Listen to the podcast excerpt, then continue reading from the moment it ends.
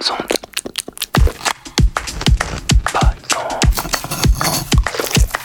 Bonnes ondes. Hmm. Chers auditrices, chers auditeurs, bienvenue sur Bonnes Ondes. Chaque semaine, je vous présente une gourmandise radiophonique qui, je l'espère, comblera vos oreilles affamées. Au moins jusqu'à la prochaine fois. Au menu du jour, on a un succulent homard breton et un homme passionné qui va nous en conter de belles sur ce beau crustacé. Non, ce n'est pas ce fameux ministre démissionnaire de l'Environnement, mais un jeune doctorant de 25 ans installé à Brest. Son nom, Yuen Jezekiel. On va écouter son portrait dans un nouvel épisode de la très belle série de podcasts d'Anouk Edmond et Virginie de Rocchini nommée Maison Mère.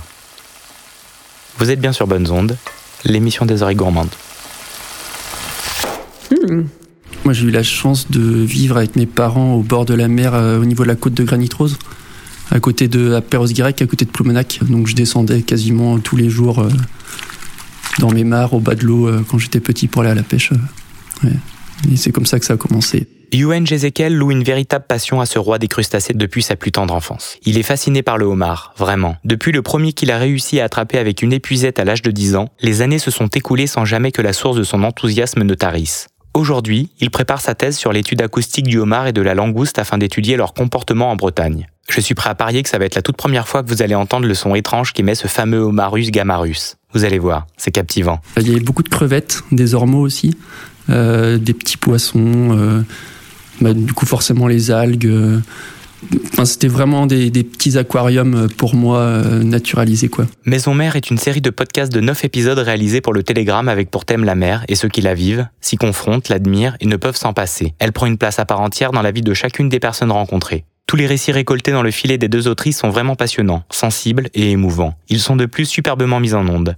Le générique et l'habillage de Martin Delafosse sont un vrai régal pour les oreilles. Et j'avais la chance qu'il y avait des homards dedans aussi, euh, donc je pouvais les observer aussi. Et j'avais forcément du mal à les attraper quand j'étais petit, mais je m'amusais pas mal à les observer euh, déjà. Je vous laisse découvrir à présent cet épisode de 20 minutes en compagnie de Yuen Jezekiel, qui va vous faire découvrir la vie secrète et palpitante du crustacé breton. Mais attention, ne comptez pas sur lui pour vous révéler l'emplacement de ses trous à homard. C'est chasse gardée. En deuxième partie de l'émission, vous entendrez les témoignages de Virginie de Rocchini et d'Anouk Edmond. Bonne écoute.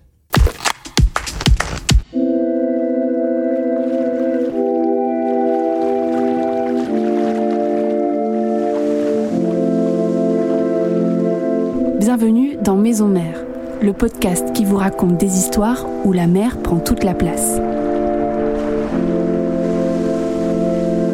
En quoi un homard est-il plus ridicule qu'un chien, qu'un chat, qu'une gazelle, qu'un lion ou toute autre bête dont on se fait suivre J'ai le goût des homards, qui sont tranquilles, sérieux, savent les secrets de la mer, n'aboient pas. Gérard de Nerval aimait les homards. Il se serait même promené à Paris avec un spécimen en laisse au bout d'un ruban bleu. Et c'est vrai, après tout, pourquoi pas le homard? Yuen Jezekiel a 25 ans. Il est doctorant à l'Université de Bretagne occidentale. Quand on arrive dans son bureau, à Brest, il a soigneusement disposé sur la table une carapace de homard et quatre de langoustes. Il est assis au milieu de toutes ces bêtes qui semblent nous regarder droit dans les yeux. C'est un peu intimidant pour nous, mais pas pour lui. Yuen Jezekiel s'est choisi le homard comme animal totem depuis bien longtemps.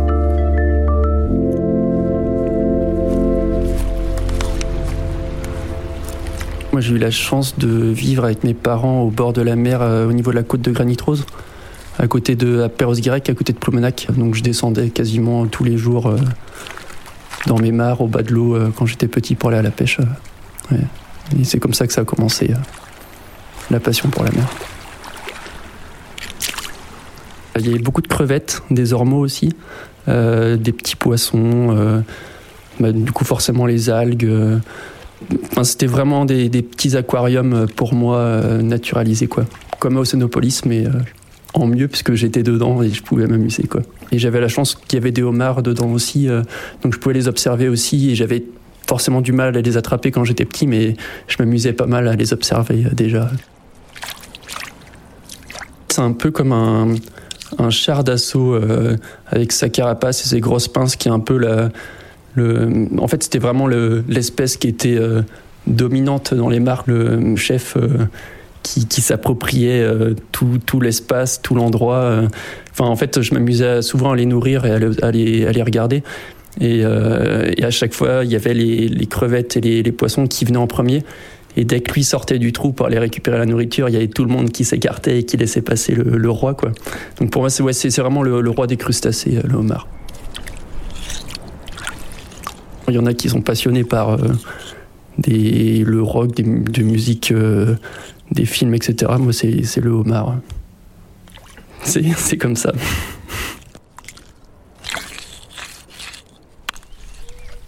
Je me souviens très bien du premier que j'ai attrapé euh, dans ces mares-là, justement.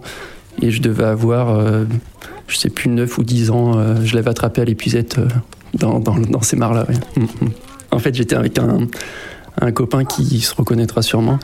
Et, euh, et je me rappelle qu'on avait beaucoup crié et dansé sur les cailloux euh, tellement on était content de l'avoir attrapé. C'est vrai que, euh, c'est quand même une espèce qui est extrêmement agile dans, l'eau, dans le milieu marin. Et c'est vrai qu'à à cet âge-là, on était super content d'avoir réussi enfin à attraper un individu.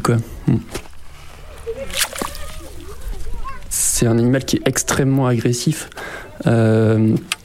même envers ses congénères. En fait, c'est pour ça que hum, typiquement les homards, vous allez trouver euh, un seul homard par, euh, par trou parce que euh, ils se tapent dessus pour, pour effectuer des relations de dominance entre individus. Et les seuls endroits où vous allez trouver deux homards dans le trou, c'est qu'il y aura un mâle et une femelle pour la reproduction. C'est le seul moment dans la vie du homard où il, va, il va être plus ou moins social, entre guillemets, avec les autres individus. les copains et copines à l'époque n'étaient euh, pas forcément tournés vers la mer, même si on habitait au bord de la mer. Et, euh, donc c'était euh, mon moment de un peu de, solitude où, je sais pas, je me suis jamais senti aussi mieux que dans ces endroits où j'étais tout seul, tranquille. Mais c'est vrai que c'est quand même une passion assez solitaire. Du coup, à la sortie du lycée, je prenais mes, affaires, je m'habillais tout de suite et je descendais de la maison à pied euh, avec mes affaires et je descendais en bas euh, faire tous mes trous homards et, euh, et généralement j'avais quelquefois mes parents qui me rejoignaient pour, pour me surveiller quoi. Puisque c'est vrai que la chasse sous-marine c'est autorisé qu'à partir de 16 ans. et en plus mes parents voulaient pas que j'y aille avant donc j'ai dû me, contenter de mes mares jusqu'à 15-16 ans. Et après, j'ai pu aller dans l'eau. Et c'est vrai que le, passage à l'eau a été un, sacré déclic parce que enfin, je pouvais observer encore beaucoup plus de, choses, encore plus longtemps, parce qu'on peut y aller même à Mariotte, n'importe quand. Et, euh, c'est vrai que enfin, ça a pas mal changé. Euh, les habitudes. je pense qu'à cette époque-là, au lycée, je pouvais faire plus de 200 sorties par an euh, sous l'eau, quoi. Mais c'était toujours la chasse sous-marine. J'ai commencé la plongée bouteille très tard, ça m'intéressait beaucoup moins.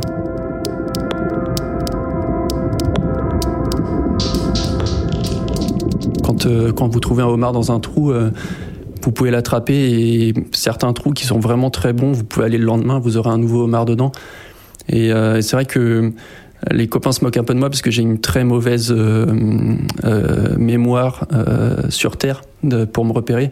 Mais sous l'eau, par contre, sans regarder la mer à l'extérieur ni rien, juste en regardant les cailloux sous l'eau, je suis capable de, de, faire tout mon tour complet sur chacun de mes spots et faire tous mes trois homards sans jamais sortir la tête de l'eau, quoi. Et, et, en fait, en bas de chez moi, j'ai j'ai fait tellement de chasse que enfin je, je, sais pas j'arrivais à avoir peut-être une centaine de trous homards les uns à côté des autres mais je pouvais en voir je sais pas une quarantaine ou une cinquantaine à chaque sortie et toujours en restant dans la limite du raisonnable, j'en ramenais 4-5 pour la famille. Quoi.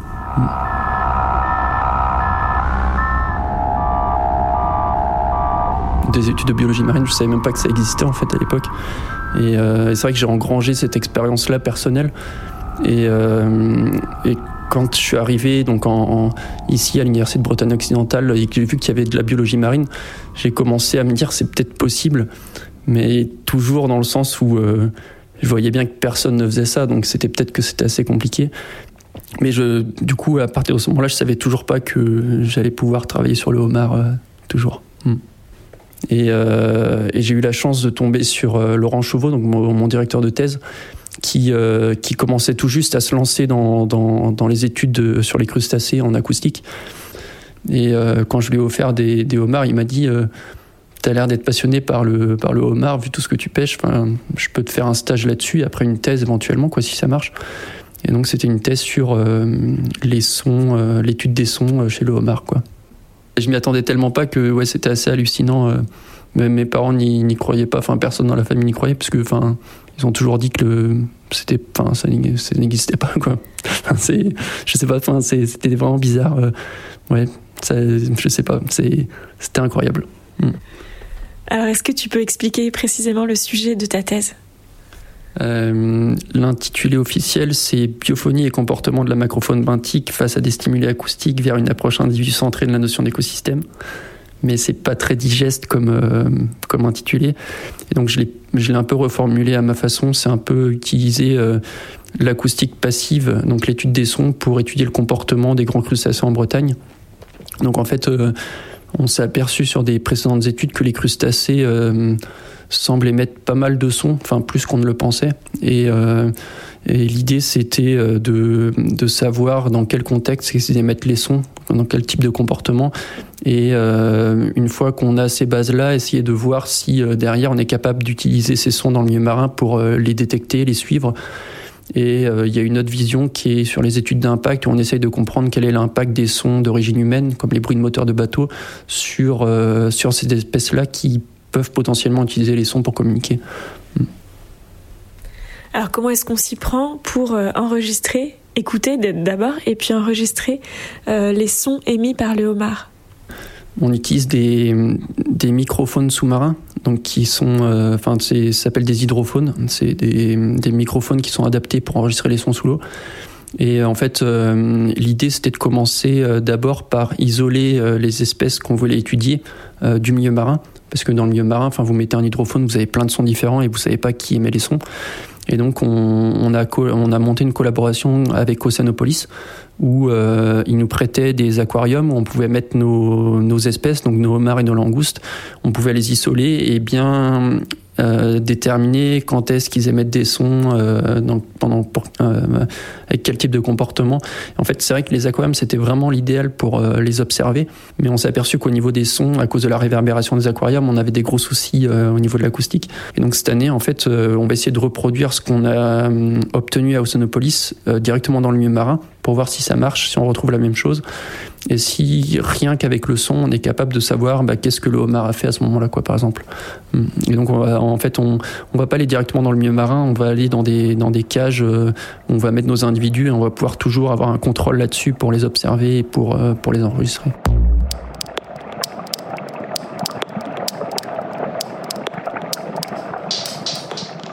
Est-ce qu'on peut écouter du coup euh, le son du homard? Peut-être que tu peux expliquer dans quel contexte il a été enregistré? Quand le homard il est stressé, euh, il va émettre ces sons-là. Euh, quand je dis stressé, c'est attaqué par un prédateur, par exemple. Et, donc, nous, pour imiter le prédateur, on les, on les maintenait juste par la carapace avec nos mains, pour imiter par exemple un poulpe qui va l'attraper.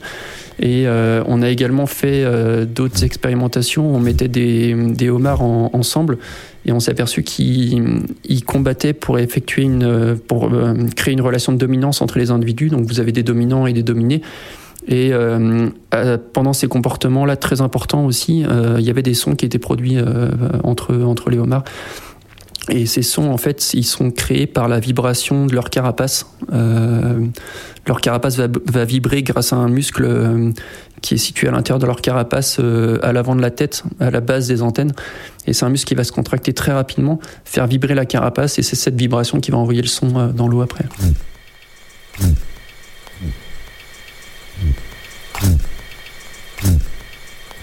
Ce bourdonnement, c'est un peu un, euh, un, son vraiment très basse fréquence, très tonal, un peu un bruit de gorge. ouais, c'est ça, un bruit de gorge. Tout le monde peut le faire, mais c'est vrai que ça demande un petit peu. Et c'est marrant parce que euh, j'étais à des conférences euh, euh, à Montréal à Victoria, etc., pour présenter nos, études là sur les sondes des homards et, j'ai fait du parce que en fait ça ça marche jamais quand on envoie des sons euh, sur son PC pour les conférences et donc euh, je me suis forcé à les imiter moi-même pour pour être sûr que ça passe et c'est vrai que c'est marrant de voir toujours la, face des gens quand ils regardent en face parce que enfin c'est des centaines de chercheurs euh, à l'international qui viennent et enfin c'est il y a forcément des, dieux de l'acoustique etc et c'est vrai que c'est assez marrant de leur faire ça.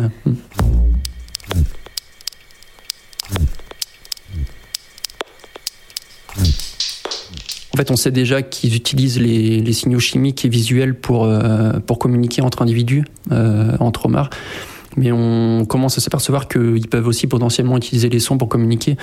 Là, dans l'étude qu'on est en train de, publier, on a montré que euh, quand les homards se rencontrent, donc ils, ils vont émettre des sons entre dominants et dominés. Mais euh, en fait, on peut toujours pas parler de communication parce qu'on ne sait pas quel est l'organe de réception du son chez le homard. On sait même pas s'ils sont capables de percevoir les sons parce qu'en fait, euh, ils n'ont pas des, des, oreilles euh, comme les hommes, comme les humains qui vont capter la pression du son. En fait, ils n'ont pas de capteur de pression, mais on pense qu'ils sont capables de détecter la vibration des, des particules d'eau qui est générée. Et en fait, ce sera un, le dernier volet de la thèse. En fait, euh, je vais retourner à Woodsall l'année prochaine, où euh, je vais collaborer avec un chercheur euh, bioacousticien là-bas qui est spécialiste dans l'écoute des invertébrés marins. Et donc, on va essayer de voir si le, le, homard est capable de percevoir les sons avec ses organes de réception. Et l'idée, c'est de voir si il est capable de percevoir les mêmes fréquences qu'il émet et donc là, on pourra vraiment commencer à parler d'une vraie communication euh, entre individus euh, chez cette espèce. Et éventuellement, après, on va essayer d'arriver vers euh, ces espèces d'indicateurs écologiques qu'on cherche à créer en utilisant l'acoustique passive, qui est une technique d'étude totalement non invasive et non destructrice de l'environnement. Et, l'idée, c'est plus tard vous mettez un réseau d'hydrophones n'importe où et vous êtes capable de dire vous avez tant d'individus de telle espèce qui sont passés à tel, à tel moment et à tel endroit et qui faisaient tel comportement, par exemple. Et en fait, euh, ce qu'on rêve de faire dans le labo euh, à plus long terme, c'est euh, avec ce réseau d'hydrophones, être capable de percevoir des cassures dans l'enregistrement des sons et ces cassures pourraient nous, nous révéler directement un potentiel impact euh, euh, sur l'écosystème, euh, un, un, problème de pollution par exemple, etc. Où vous avez des espèces clés qui sont qui émettent des sons comme le homard et la langouste et qui vont disparaître d'un écosystème d'un coup et qui vont arrêter d'émettre ces sons du coup. On essaye, enfin, ce, ce serait vraiment la suite logique de ce genre d'études.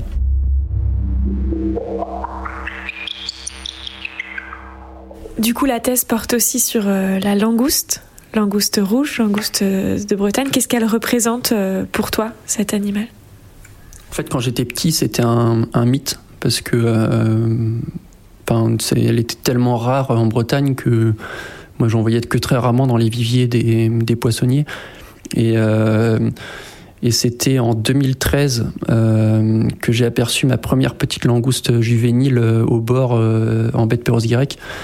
Et plus les années ont passé et plus euh, on apercevait de plus en plus de juvéniles euh, de langoustes. Enfin, c'était assez, assez extraordinaire parce que on est passé d'une période où euh, elle avait été complètement décimée par la surpêche dans les années 60 euh, à maintenant où euh, les adultes restent toujours rares, mais on a un accroissement des juvéniles qui est assez exceptionnel. Et euh, en fait, ce qui est marrant, c'est que pour les sons de la langouste, on connaît énormément de choses euh, sur les espèces tropicales, mais on connaît rien sur notre langouste bretonne. Et donc l'idée, en fait, c'était de euh, de profiter de cette recrudescence de, de juvéniles au bord pour les étudier et essayer d'apporter un peu de, science et de et de, côté de l'écologie de cette espèce quoi pour pour essayer de vraiment comprendre comment comment est-ce qu'elle vit dans son milieu marin, parce qu'en fait, on n'y connaît rien, quoi. Celle-là, je l'ai enregistrée euh, dans mes tombants euh, que j'ai, euh, des tombants de rochers dans la côte de Granit Rose à, à Perros-Guirec.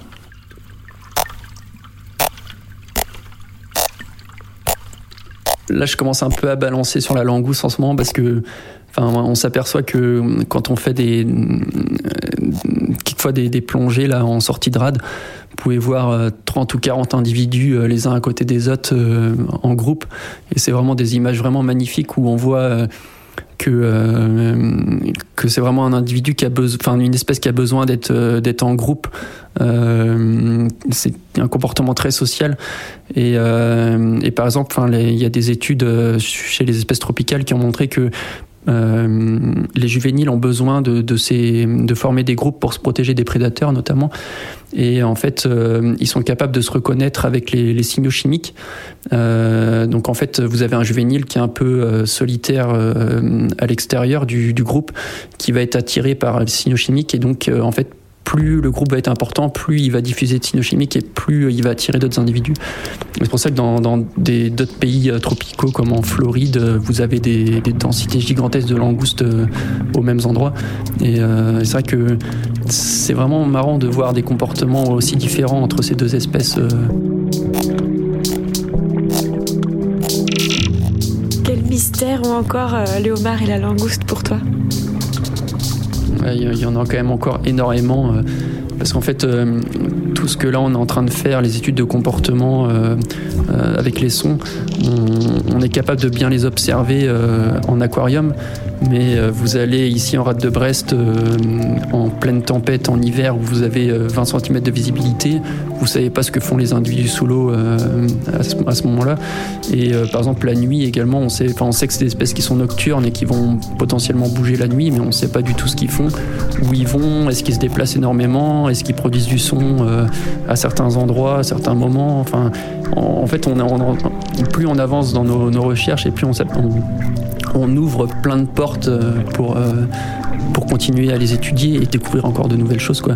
Mais là, ce qui, ce qui va vraiment être important, c'est d'arriver vers ces études dans le milieu marin pour euh, commencer vraiment à suivre les, les langoustes et les homards dans leur milieu naturel, pour observer leur comportement naturel et les différences entre le jour et la nuit, etc. Ce genre de choses.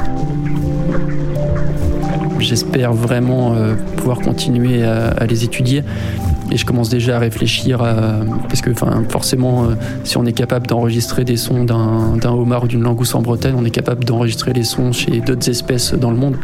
Et donc c'est potentiellement euh, aller dans d'autres pays, étudier de nouvelles espèces et essayer d'engranger une certaine expérience là-dessus pour revenir en Bretagne euh, ensuite, euh, forcément. Mais tu sais toujours pas pourquoi les homards, quoi. non, et je crois que je le saurai jamais.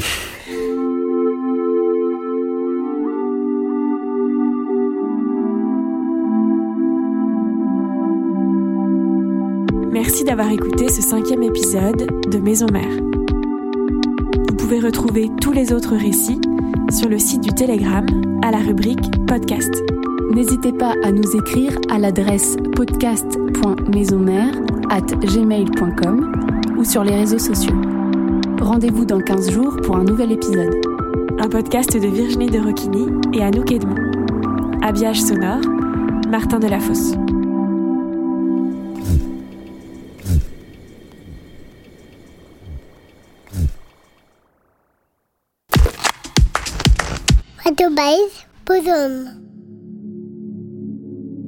Alors bonjour, moi c'est Anouk Edmond. Je suis arrivée dans le monde de la création radiophonique via d'abord une école de journalisme et une spécialité radio et des stages. Et très vite, je suis arrivée dans l'association Longueur d'onde qui organise le festival de la radio et qui a aussi une radio qui s'appelle Oufipo et dans laquelle j'ai euh, j'ai fait euh, pas mal de choses différentes euh, concernant la radio.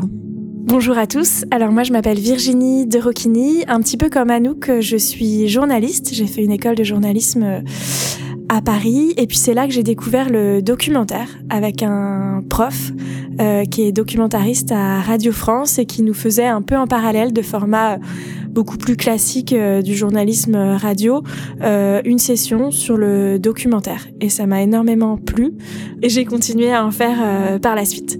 Le projet euh, Maison Mère c'est né d'une envie de peut-être créer un podcast à l'échelle régionale et puis d'un intérêt assez marqué à la fois d'Anouk et de moi mais même si peut-être ça vient de par des biais différents d'un intérêt marqué pour le monde maritime. Euh, et puis il se trouve que suite à un projet sur lequel on a déjà travaillé ensemble avec Anouk, qui s'appelait West Side Stories, on a rencontré euh, quelqu'un du Telegram qui à l'époque commençait à s'intéresser au podcast, en tout cas à se questionner sur euh, peut-être euh, l'intérêt de, de, se lancer dans ces, ce type de format. Euh, et voilà, on leur a proposé Maison Mère en ayant déjà une idée assez précise de ce qu'on voulait faire. Et, et, ce qui a été très chouette, c'est qu'ils nous ont laissé un peu carte blanche pour faire, pour faire ce projet tel que nous, on l'avait pensé au départ. Alors comment on s'y est pris pour euh, préparer cette euh, série? Ce qu'on voulait euh, vraiment aborder, c'est les différents liens que les gens pouvaient avoir avec la mer. Et donc dans cette série de 10 épisodes, on est vraiment allé chercher bah, des, des, personnes au parcours varié, tant des sportifs que des marins, que des artistes, des scientifiques aussi. Ce qu'on voulait aussi vraiment faire, c'était s'intéresser à des parcours de vie qui est lié du, du récit dans, dans, chaque épisode et qui est une histoire à, à partager. Sinon, techniquement, eh ben c'est tout simple. On a un micro, euh, un zoom H5, et puis sur chaque euh, portrait, euh, en fait, on tourne les rôles. L'une, euh, l'une fait l'entretien, l'autre s'occupe de la technique et donc de tenir le micro. Euh, et ça, c'est, c'est un rôle qu'on faisait tourner au fur et à mesure des, des épisodes, puisqu'on on aime bien faire les deux, poser des questions et aussi s'occuper de l'aspect technique. C'est un dispositif assez simple. En fait, on va chez les gens, où on leur donne un rendez-vous quelque part pour les, les rencontrer, pour leur, les interviewer. Euh, soit un lieu significatif pour eux, euh, sur lequel on va aussi, euh, dans lequel on va aussi prendre des sons aussi pour habiller l'épisode. Et du coup, on n'était pas que toutes les deux. C'est vrai que sur le terrain pour euh, pour tourner et préparer l'épisode, les épisodes, on était deux, Anouk et moi. Mais on a travaillé avec un réalisateur qui s'appelle Martin Delafosse, euh, qui à l'époque était à Paris et qui depuis euh, a déménagé à Brest, qui lui s'occupait de toute la partie euh, réalisation. Il s'est pas mal amusé à composer des musiques. C'est un peu un musicien touche à tout, donc on peut entendre pas mal d'instruments différents et aussi de la musique électronique dans les différents épisodes. C'est lui qui a composé le générique. Euh, et puis c'est lui qui s'occupait de nettoyer un peu nos sons quand ils n'étaient pas complètement propres. Ce qui a été intéressant dans cette expérience, euh, dans ce podcast, à chaque publication euh, de, nos épisodes sur le Telegram, eh bien, on organisait une séance d'écoute dans un café à Brest, au BH Café, pour euh, et on y a invité les, les, des personnes, des Brestois, à euh, venir découvrir, écouter euh, l'épisode avec nous. Et à la suite de l'écoute, il y avait un, échange. On, échangeait sur ce qu'on venait d'écouter. les personnes, les auditeurs, les auditrices nous posaient des questions. Et parfois, la personne qui parlait de son histoire dans l'épisode était même présente, ce qui donnait lieu à des échanges hyper touchants hyper beau, euh, hyper euh, voilà euh, hyper vif sur sur sur l'expérience de ces personnes. Et, ça on a on, a ça nous a marqué parce que quand on fait du podcast et eh ben on n'a jamais on pas beaucoup de retours sur sur ce qu'on fait on ne sait pas si on est écouté on ne sait pas comment les gens reçoivent ces histoires alors c'est toujours c'est toujours chouette de de voir euh, les gens écouter ce qu'on fait et de, de, les voir réagir. On avait fait aussi une séance d'écoute euh, au festival euh, Dernière Escale avant l'Amérique dans une petite yourte dehors. Ça, super, s'était super bien passé aussi. Voilà, c'est des, des bons souvenirs. Alors pour l'instant, Maison Mère, c'est vrai qu'on a fait une série de 10 épisodes et que pour l'instant c'est terminé, à voir si par la suite ça donne lieu à d'autres choses. Mais en tout cas, ce qui est, ce qui est chouette et ça le montre aujourd'hui sur Radio Balise, c'est que la série continue euh, sa petite vie euh, un peu plus loin de nous. Euh, mais on a un autre projet radiophonique sur lequel on travaille ensemble avec Anouk et avec une autre équipe aussi qui s'appelle West Side Stories. J'en ai parlé tout à l'heure. là, c'est un projet sur scène. c'est thématique et là, le spectacle de cette année porte sur l'amour. Et donc, c'est des gens qu'on pour raconter euh, leur histoire euh, et qui montent sur scène. Et il y a un réalisateur qui fait tout l'habillage sonore en live. Donc c'est pas vraiment du théâtre, c'est pas vraiment de la radio, même si ça s'appuie vraiment sur les ressorts de la de la radio, euh, que sont l'écoute, euh, le son. Euh, mais voilà, c'est quelque chose d'un peu hybride. On a tourné un peu partout en Bretagne euh, en fin d'année 2019 et on jouera au festival euh, Longueur d'onde le dimanche du festival au Capucin. Voilà, ce sera certainement la, la dernière et ensuite on peut le réécouter en podcast sur la web radio ou FIPO. Merci beaucoup, en tout cas, à Radio Balise d'accueillir Maison Mère sur ses ondes et à bientôt. Ok, go ahead. Radio Balise 99.8. Bonnes ondes. Et c'est fini pour cette semaine. C'était Bonnes Ondes, le programme de création sonore de Radio Balise. L'émission a été préparée et mise en son par Julien, et vous pouvez la retrouver chaque mercredi à 9h. Elle est également rediffusée le jeudi à 16h et est disponible en podcast quand vous le souhaitez sur radiobalise.com. À bientôt. Bonnes ondes.